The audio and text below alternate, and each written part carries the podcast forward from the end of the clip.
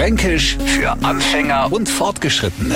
Heute ist Röhrler. Und so deine Dinger haben wir früher gelangt und das ganz ohne schlechtes Gewissen.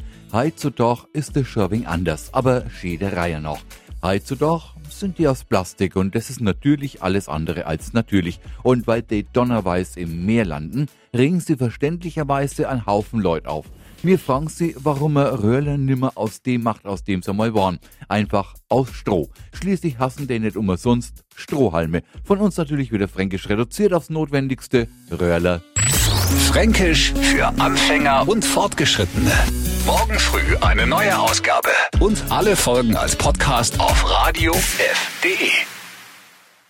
Die heutige Episode wurde präsentiert von Obst Kraus. Ihr wünscht euch leckeres, frisches Obst an eurem Arbeitsplatz? Obst Kraus liefert in Nürnberg, Fürth und Erlangen. Obst-Kraus.de